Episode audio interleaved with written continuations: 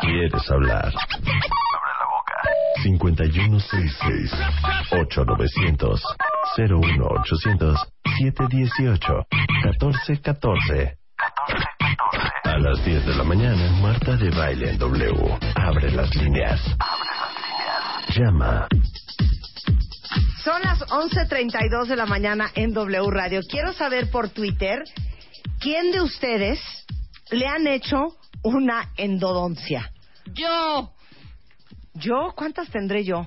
Yo tendré como unas cinco o seis. A ver, yo quiero En mi saber vida. a, a cuántos de ustedes les han hecho una endodoncia. Y el día de hoy traje a una persona que es muy especial para mí, que es el doctor Guillermo Uber, que es endodoncista, graduado de la Universidad de Harvard, mi endodoncista, hermano, amigo y compañero de vida. Muy bien, ¿Cómo estás, Billy? Muy bien, Me mucho da mucho gusto. gusto. Aparte les tengo que contar un chisme. ¿Se acuerdan cuando vino Michael Jackson a México? ¿Qué habrá sido, Billy? 90 y... No, 93. 93 y que le dio un dolor de muela espantoso Que todo el mundo le a Michael gritaba, Jackson. Quiere llorar, le duele la muela. Le duele la muela. Bueno, ¿saben quién le quitó la muela a Michael Jackson? El doctor Guillermo Uber que tenemos hoy en el estudio. Doctor, esa Bueno. muela vale oro. Déjame, ¿tienes déjame? Marta, déjame aclarar ¿Qué? algo. ¿Qué? El que se la quitó fue el doctor Vicente Bermúdez, Ajá. que es cirujano maxilofacial. Ajá. Yo traté de hacerle la endodoncia, Ajá. pero al final del día la muelita estaba ya muy frágil, muy floja, Ajá. y decidimos que lo mejor, y sobre todo para que eh, Michael terminara sus conciertos, era la extracción de la misma. Ajá. Pero fue el doctor Bermúdez quien se la extrajo. Pero tú la atendiste primero. Sí, sí, yo lo vi varias semanas y luego acompañé a Bermúdez también ahí al quirófano. Mira, dice, yo, yo hasta hoy, dice Wendy, llevo tres. A mí, a mi mamá y se muere del dolor. Este, a mí, yo tengo dos, yo tengo tres, yo tengo cuatro. A mí me han hecho una. A mí, endodoncistas en Puebla, por favor ayúdenos. Estoy en tratamiento de dos semanas y es mi primera endodoncia. Tengo dos endodoncias. Gabriela tiene dos endodoncias. Ana tiene como tres. Hija, mejor pregunta a quién no le han hecho una endodoncia. Entonces traje a Guillermo Uber, que de veras es en serio, es mi endodoncista, porque y- estaba platicando con él, le dije, es que hay que contar. Qué es una endodoncia y sabes qué me trauma y qué me trauma cuentavientes, porque ya me ha pasado con él de hace muchos años que me dijo, es que esta endodoncia que quién sabe quién te la hizo no está bien hecha. Entonces, uno como paciente vas con un endodoncista y no sabes si te hizo la endodoncia bien o no. Entonces, correcto. empecemos por qué es una endodoncia. Ok. Mira, A ver, la endodoncia es un tratamiento odontológico que se encarga de conservar, preservar. En estado de salud Ajá. nuestra dentadura. Ajá. ¿sí? Normalmente las bacterias que viven en la saliva son las que se pegan a los dientes y producen las famosas caries. Ajá. Cuando la caries no se atiende prontamente, esa caries avanza, Ajá. penetra por el esmalte, va hacia la dentina. No, y- espérate, espérate. Yo voy apenas en. te di- tenías una carie, ¿no? Correcto. Que es una, una, una cosita que es como negra, rojo, que Empieza a, a descalcificarse la superficie del diente. Empieza a comerse el diente. Correcto. Ajá. Entonces, la caries, que son bacterias, básicamente estreptococos, lactobacilos, etcétera, empiezan a avanzar y avanzar.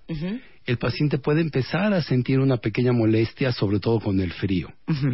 Pero la caries es una enfermedad que si no se atiende prontamente, entonces sigue avanzando y luego ya llega a la cavidad pulpar, donde entonces nosotros entramos y en aras de tratar de salvar el diente, se le practica la endodoncia. Pero espérame, cuando la caries no la pelaste, llegó a la parte de la pulpa del diente. Bueno, primero empieza por el esmalte. Ajá. Ah, Las capas son así, esmalte, luego la dentina y luego ya está la pulpa. Correcto. Para que llegue a la pulpa, tienen que pasar varias semanas o meses. No pasa de un día para el otro. O sea, todos los que tenemos endodoncia somos unos cerdos. no cerdos, pero probablemente dejados Sí, dejado y de... no le dieron la importancia de vida a ese dolorcito que empezó hace un par de semanas. Entonces, cuando las bacterias de la carie llegan a la pulpa, Correcto. ¿qué pasa? Entonces la, eh, la pulpa empieza primero a inflamarse. Eh, Como todo tejido humano tenemos células de defensa y empieza a ver ya una respuesta de dolor donde la avisa, precisamente una de las funciones de la pulpa es la sensitiva y le avisa a nuestro sistema nervioso central que ahí hay un problema. Ya me duele al masticar, ya me duele al tomar agua fría, al jalar Me comí aire. una paleta la Michoacán y casi me muero. Y casi te mueres, Así como, ah, etcétera. ay, es un dolor. Entonces ahí ya hay un problema, ¿sí? O sea, si la caries está en tu esmalte, no vas a sentir nada. Si está en la dentina, Ya empiezas a sentir. ya, pero ya cuando llega la pulpa es donde ya te quieres jalar de ya es un poco tarde. Bueno, nunca es tarde para salvar la pieza, pero sí para salvar la pulpa. Ok, Claro. entonces cuando toca la pulpa, ¿qué Correcto. pasa con el diente? Entonces, primero viene una inflamación inmediata y seguido a eso, la pulpa empieza a necrosarse. Si no se atiende, Se empieza a morir. igualmente se empieza a morir. Empieza a perder sus signos vitales.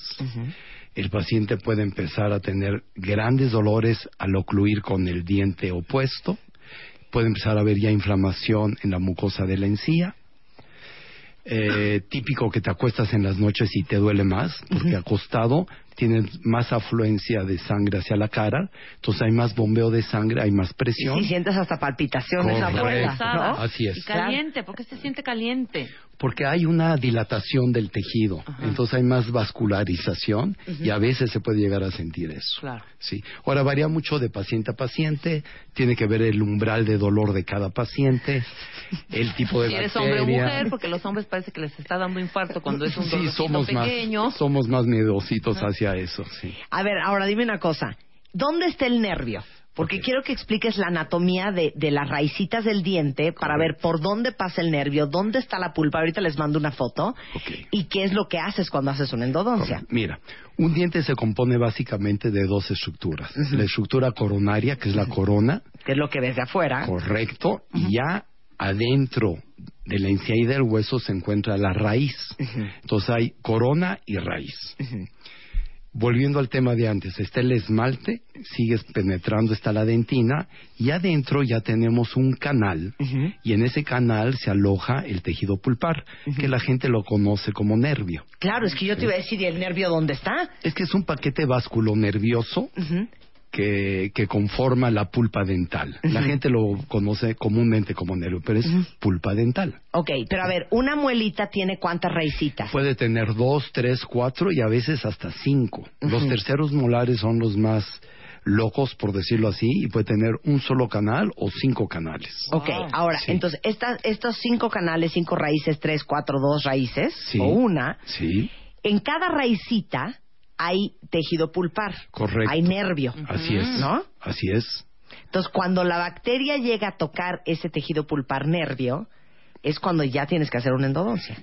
Yo diría que a lo mejor hasta un poquito antes, cuando la caries ya penetró al esmalte y la dentina y está muy profundo en la dentina, para que el dentista quite esa caries, le tiene que dar un cucharón prácticamente a la pulpa, porque eh, las bacterias ya están arriba de la ¿Cómo pulpa. se ve, doctor? O sea, usted ve la carie, pero ¿qué se ve? ¿Negro? ¿Hoyo? Bueno, ¿Algo Claro. mozo? ¿Qué es? Clínicamente puedes ver como una descalcificación. Ajá. A veces se ve un puntito negro, un puntito café.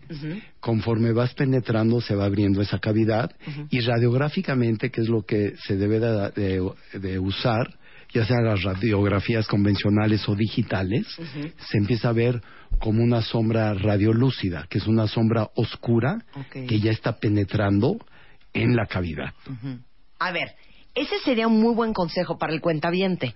Si ustedes van a ir por un dolor de muela y el dentista les dice, usted necesita una endodoncia, no te lo puede decir a menos de que te haya hecho una radiografía. Es lo más correcto. Sí. Es lo más Ahora, correcto. ¿Qué tiene un cuentaviente que ver el paciente en la radiografía para decir, este doctor me está diciendo la verdad? Claro. Mira, lo que yo hago con mis pacientes, siempre les presento una radiografía donde está el diente afectado y los dientes contiguos. Y les digo, mira, chécate este premolar, por decir algo, cómo se ve la estructura sana, continua, todo se ve blanquito, se ve bien. Ahora fíjate en el segundo premolar, el que está al ladito, cómo se ve todo esto oscuro. Claro. Eso es caries. Y fíjate cómo la caries está ya penetrando y ya está llegando a esa profundidad, lo cual ya te sugerimos hacerte la endodoncia. Ok, entonces todo, en todo eso se tienen que fijar cuentavientes para que no los timen. Es muy importante. Ok, ahora, ok, ya, es oficial, tengo destruida la pulpa, ahora, ¿qué hace un endodoncista? Ok, entonces ahora tenemos que extraer todo el tejido pulpar, que es un tejido orgánico. La de todas las patitas. eh, todas las raíces, por supuesto, porque todas las raíces a nivel coronal se anastomosan, que quiere decir se une todo el tejido. Entonces hay un intercambio de información de la raíz palatina con las raíces bucales, etcétera. Entonces no, no, no, no sirve de nada que te limpien una raíz si no te limpian todas Se porque se va a. No, contagiar. y, y a la hora de quitar una de ellas causas una hemorragia interna, deja de tener la circulación sanguínea adecuada a las otras raíces y se van a ir necrosando. Entonces siempre hay que eliminar todo el tejido pulpar del número de raíces que tenga ese molar. Ok, entonces abres un hoyo en la muela. Abres un acceso, luego eh, tenemos unas limas especiales. Odio las limas. ¿Qué tal las limas? No, es que ya sabes, o sea, Ay. y aparte deja eso, es como, seguro en algún momentito me va a tocar el nervio. No, yo estoy esperando el trancazo. Yo estoy Bueno, esperando mira. el trancazo.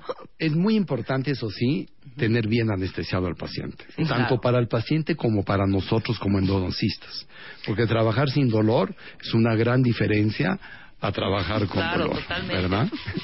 Marta se ríe porque lo ha vivido. Porque, porque es que a mí, aunque me anestesie, yo siento que puedo sentir en Yo cualquier también, momento. yo también. Entonces nomás estoy sintiendo la patada en el nervio. Pero Correcto. soy muy mala paciente. No, al final del día te portas bien.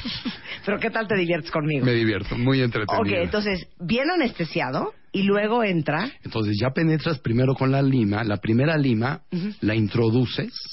con... No, No, primero es manual. Ajá. Tú debes de medir en la radiografía preoperatoria, Ujú. tener una idea de la longitud que va de la de la una cúspide del molar Sí. al ápice de la raíz. Ujú. Vamos a hablar de 21 milímetros. O sea, 21 milímetros son 2 centímetros. Dos centímetros y un milímetro, O sea, es correcto. profundo. Como, y hay de 25 y de 28, ¿eh? Y entonces la lima es de ese largo. Hay de diferentes largos. Empiezan de 19 y terminan hasta de 31 milímetros. Ajá. Entonces metes tu primer lima y eso se llama conductometría. Ajá. Una vez ya que introdujiste la lima en todas las raíces, tomas una radiografía para tener ya la medición para ver exacta. hasta dónde llegaste. Porque eso es muy importante, ni quedarte corto ni pasarte.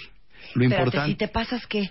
pues puedes irritar el periápice, que están las fibras apicales parodontales, puedes empujar algo de bacterias Ay. y puedes ocasionar dolores postoperatorios. Pero por eso lo hacen la primera parte con la mano, porque ustedes van sintiendo.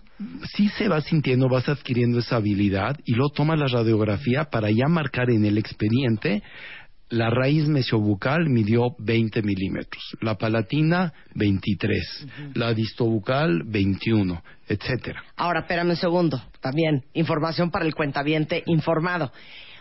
Entonces, el endodoncista te tiene que meter las limas, dejártelas adentro, tomarte la radiografía otra vez, ¿eh? Fíjense, ya van dos. Sí, claro. Correcto. Para ver hasta dónde bajó cada una de las limitas. Así es. Y tener la medición y de ahí, yo ya sabiendo cuánto mide, ya empezamos con toda la serie de limas para extraer perfectamente todo el contenido pulpar. Entonces ustedes meten la lima, sacan la lima, meten la lima, hacen... Mira, te voy a contar. Ahora existen desde hace un poco más de 10 años los instrumentos rotatorios, Ajá. que son una maravilla. Que son más o menos estos. Son instrumentos que van girando. Ándale. Esa es una fresa de alta velocidad, la que me acabas de poner. Vas a traumar a la gente, Marta. ok. Entonces, este, vas introduciendo los instrumentos rotatorios ya teniendo la medida establecida y lo que hacen es que van a ir barrenando el interior del canal. Entonces, aparte de ir extrayendo el tejido pulpar, te van dando una conicidad en el O conducto. sea, se hace un conito. un conito, porque vamos preparando el canal para su obturación.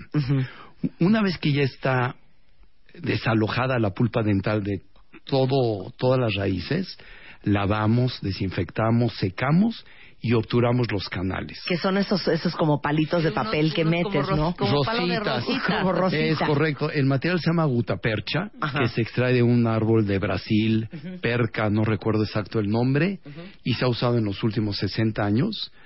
La historia de la endodoncia es muy antigua, se han usado desde maderas, metales, ah, alambres, instrumentos, pero hoy por hoy la gutapercha sigue siendo el ¿Y qué material de papel? elección. No, es un tipo de hule que nos gusta, hule.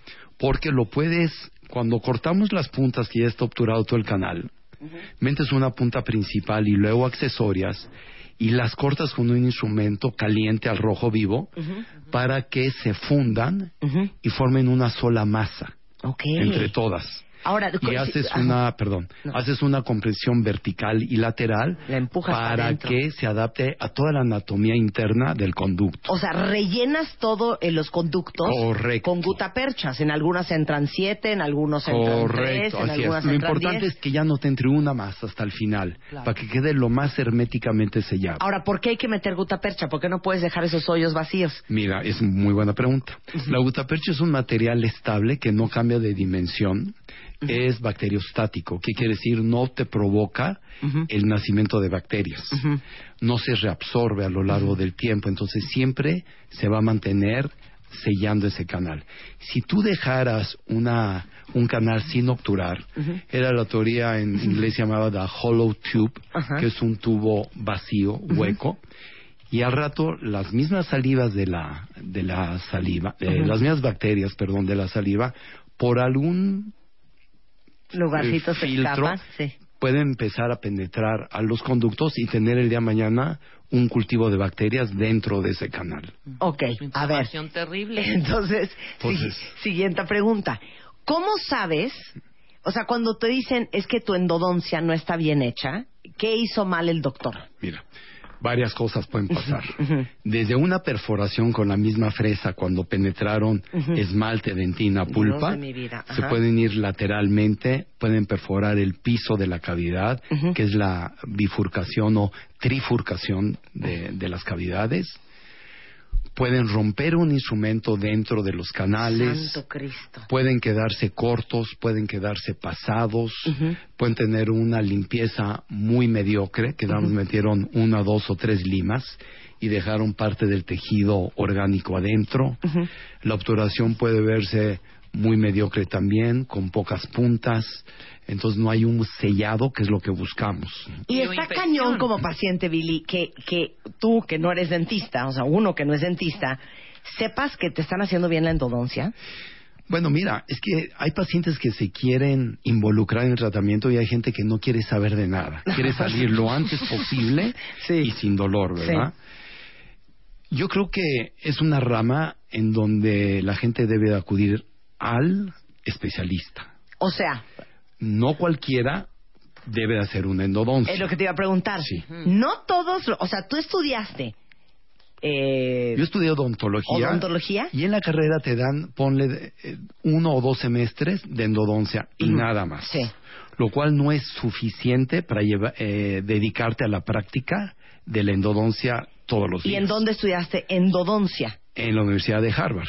En Harvard, ¿cuánto tiempo estudias Estuve endodoncia? dos años, cuatro meses. Ya una especialidad. ya Claro, Claro. es que vean que vean qué interesante. Los dentistas toman dos horas treinta y dos minutos de endodoncia, pero por eso existe dentro de la odontología la especialidad de endodoncia. Por eso estas historias de, uy, no, a fulanita le fue fatal. ¿Por qué es tan peligroso, Doc? ¿Qué- ¿Cuál es La lo más cañón? Es que siento que ya estás como en las Porque, cavernas del cuerpo humano. Yo he sabido de gente que hasta ya onda del corazón, problemas gravísimos por una mala endodoncia. Mira, esos casos en específico que tú mencionas es sobre todo a la gente o que tiene una enfermedad debilitante como la diabetes, Ajá. el SIDA, o gente que padeció fiebre reumática de joven y alguna de sus ah, válvulas eh, cardíacas, sobre todo la eh, tricúspide y la aórtica, no funcionan bien. Entonces el paso a través de la sangre de estas bacterias puede llegar al corazón y eso ya se llama septicemia. Exacto. Y una bacteremia que llegue al corazón te causa una endocarditis bacteriana y al final puede acabar hasta en la muerte. Fatal, claro. Por eso es tan Entonces es peligroso muy no importante. En eso no ahorren cuentavientes. Es. Entonces, no cualquier dentista Es más, mi dentista, el doctor Enrique Kogan, no me hace una endodoncia ni de milagro. Mi endodoncia me la hace el doctor Guillermo Uber, que está aquí en el estudio. Mi odontólogo, afortunadamente, hace las dos. Fíjate. El mío. Fíjate. Es muy Mira, bueno. hay gente muy hábil, hay gente que toma cursos continuos de educación y pueden estarse actualizando, y lo cual es Claro. perfectamente aceptable. Pero lo importante es hacer las cosas bien, tener conocimiento en dónde nos estamos metiendo, Exacto, no cualquiera. qué es lo que estamos persiguiendo, cuál es el objetivo final del tratamiento, ¿verdad? Desgraciadamente, a veces por la cuestión económica, hay muchos dentistas que se lanzan a hacer endodoncias, a lo mejor en dientes unirradiculares, que es una sola raíz que es mucho más fácil. Pero aún en esos dientes puede haber también fracasos Claro. y con serias eh, consecuencias. Claro. No, Entonces, nada como el sí. especialista. Claro, nada como el especialista. Es correcto. A, a mí, yo soy fan, ya saben, de la doble especialidad. El odontólogo endodoncista, el Eso. odontólogo maxilofacial, Claro. el odontólogo Oncólogo. oncólogo. Bueno. O- Oye, ahora dime una cosa. ¿Qué pasa si no te hicieron bien la endodoncia? Bueno, entonces, obviamente, a veces la naturaleza es muy noble y te perdona. Pero por lo general, después de semanas o meses o a veces años, salen a relucir los malos tratamientos. Entonces el paciente empieza a sentir dolor, inflamación, eh, no puede comer, Abscesos. abscesos, infecciones, etcétera. Entonces, cuando acude con nosotros, tomamos la radiografía y ya vemos qué tipo de tratamiento le hicieron. Sí, claro. A veces, si hay una perforación muy grande, ya no es restaurable esa pieza, ya no es tratable y le sugerimos mejor la extracción de la misma y acudir con un cirujano maxilofacial para que le hagan un Un implante. Claro. Ahora dime una cosa. Aquí Sí. dicen, eh, dice una cuenta a mi dentista se le pasó la medida de las limas y aún con anestesia fue un dolor. Eso no es normal. No, no debe de ser, claro. No. Sí, mira, abajo de los dientes tenemos el hueso trabecular, tanto el maxilar superior como el maxilar inferior. Tenemos nervios, eh, vasos sanguíneos, arterias, y todo eso puede verse afectado con una mala instrumentación de los canales. Claro. Oye, dice aquí una cuenta por una mala endodoncia voy a perder mi muelita. Habría que tomarle una radiografía y ver por qué está mal hecha y ver si todavía tiene remedio eso. Claro. Yo quiero hacer Pero una pregunta. con una endodoncia bien hecha, puedes tener esa muela el resto de tu vida. Claro. Si no el resto, pero a lo mejor muchísimos años. Sí se le pide al paciente que siempre recuerde que tiene una endodoncia, porque es una pieza que ya se deshidrata, pierde agua. Las raíces se vuelven un poco más frágiles y son más predisponentes a romperse si se te va el, el, el maíz de las palomitas, El hielo. un hielo, la piedrita de los frijoles y muerdes, puede ser que esa se vaya a romper antes. Entonces, mira, la endodoncia termina con la buena restauración que le haga el protecista, porque va a proteger la estructura coronaria y de esa manera protege también nuestro mismo trabajo. Claro. Muy bien. Miren qué Sí. bonito el meme que, que acaban de mandar. ¿Qué dice Blelo? Solo fue una endodoncia. No duele. Qué bien. Oigan, ¿Cuántos shots de, de, de anestesia es lo máximo, Doc? Mira, varía Que mucho yo de... veo de repente que, no, espérame, y ahí, va, y ahí te tengo que poner otro poquito. ¿Cómo puede uno de- saber que sí es la correcta dosis? Es muy buena pregunta. Mira, antiguamente se usaban anestésicos que eran un poquito más fuertes de los actualmente usados. Se usaba una concentración de 1 a 100 mil de, ah, de adrenalina. Ahora se usa 1 a 200 mil. ¿Qué quiere decir? Que el vasoconstrictor, que es la adrenalina, está doblemente más diluido. Ok. Entonces es menos nocivo para el paciente. Entonces, con estas articaínas nuevas que se utilizan hoy en día, en un paciente sano, joven, sin ninguna afección importante, probablemente le puedes poner entre 6 y 8 cartuchos. Perfecto. Sí. Oye, pregunta aquí un cuentaviente. Oye, una pregunta. Este, ¿Una mala endodoncia puede afectarte el oído? Sí, ¿cómo no? Sí, claro que sí. Lo que pasa es que una endodoncia eh, se conecta con el nervio dentario inferior, que es el que alimenta, eh, sobre todo en los molares inferiores, a, al- a todos los dientes de la arcada inferior. Cuando hay una infección y una inflamación, ese torrente sanguíneo se refleja hacia el oído medio y puedes sentir inflamación, eh, te puede Dolor, pulsar un claro. poquito, dolor, etcétera. Oye, aquí dice una cuenta que al doctor se le rompió una lima adentro del conducto y le tuvieron que hacer una cirugía. Es correcto. Es que por eso, qué bueno, dice Sí, aquí un cuenta correcto. qué bueno que están hablando de los todólogos, porque de repente hay dentistas que sí dicen que saben hacer de todo y no es así, ¿eh? Sabes que eso es una y la otra es las limas tienen un tiempo de vida y muchas veces otra vez por la cuestión económica nos ahorramos en ir a comprar nuevos instrumentos y decimos todavía me va a aguantar un poquito más pero ya su su tiempo de vida ya pasó de ese instrumento y hay que desecharlo Claro. Ay, mira Así aquí, es. mi papá le hicieron una limpieza y era hipertenso y no le pusieron la anestesia bien y murió de un infarto. ¿Qué? mira ¿Ves? Por eso aguas con quien vayan, ¿eh? Es muy importante ver, hacerle una buena, buena historia médica a cada paciente, ver cuáles son sus padecimientos, qué pastilla está tomando.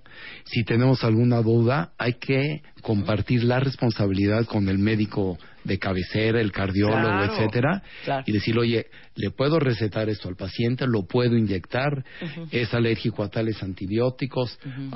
Siempre hay que hacerle llenar al paciente una historia médica lo más completa posible para saber con quién nos estamos enfrentando. Claro. Oigan, eh, yo, yo, soy una mujer muy compartida.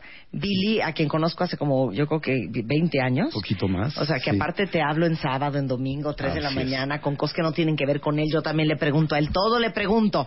Yo sí les voy a dar el teléfono de su consultorio, me vale. Tienes que ser amigable con los cuentavientes. Con es el 5202-2323 23 y 5202-2132. Lo pueden agarrar hasta como terapeuta, porque aquí una cuenta bien te dice, oye, a mi hijo le quieren agarrar, arrancar cuatro muelas en el IMSS. Oye, no. No, hija, espérate, pregúntale al doctor Guillermo que te diga qué opina. Billy, un placer tenerte aquí. Muchas gracias. Me, Muchísimas me dio gracias. mucho gusto. Gracias. Oigan, les compartí los datos del doctor Uber en Twitter por si alguien los necesita, pero acuérdense que aquí somos fans de la doble especialidad. Es odontólogo, pero es maestro endodoncista por la Universidad de Harvard. Gracias, Billy. Gracias a ti. Son 11.59 de la mañana en W Radio, regresando el síndrome del mártir en una relación de pareja con Mario Guerra. No se vayan. Tuitea a Marta de Baile. Arroba Marta de Baile. Tuitea. Tuitea. Arroba Marta de Baile. Tuitea. Solo por W Radio.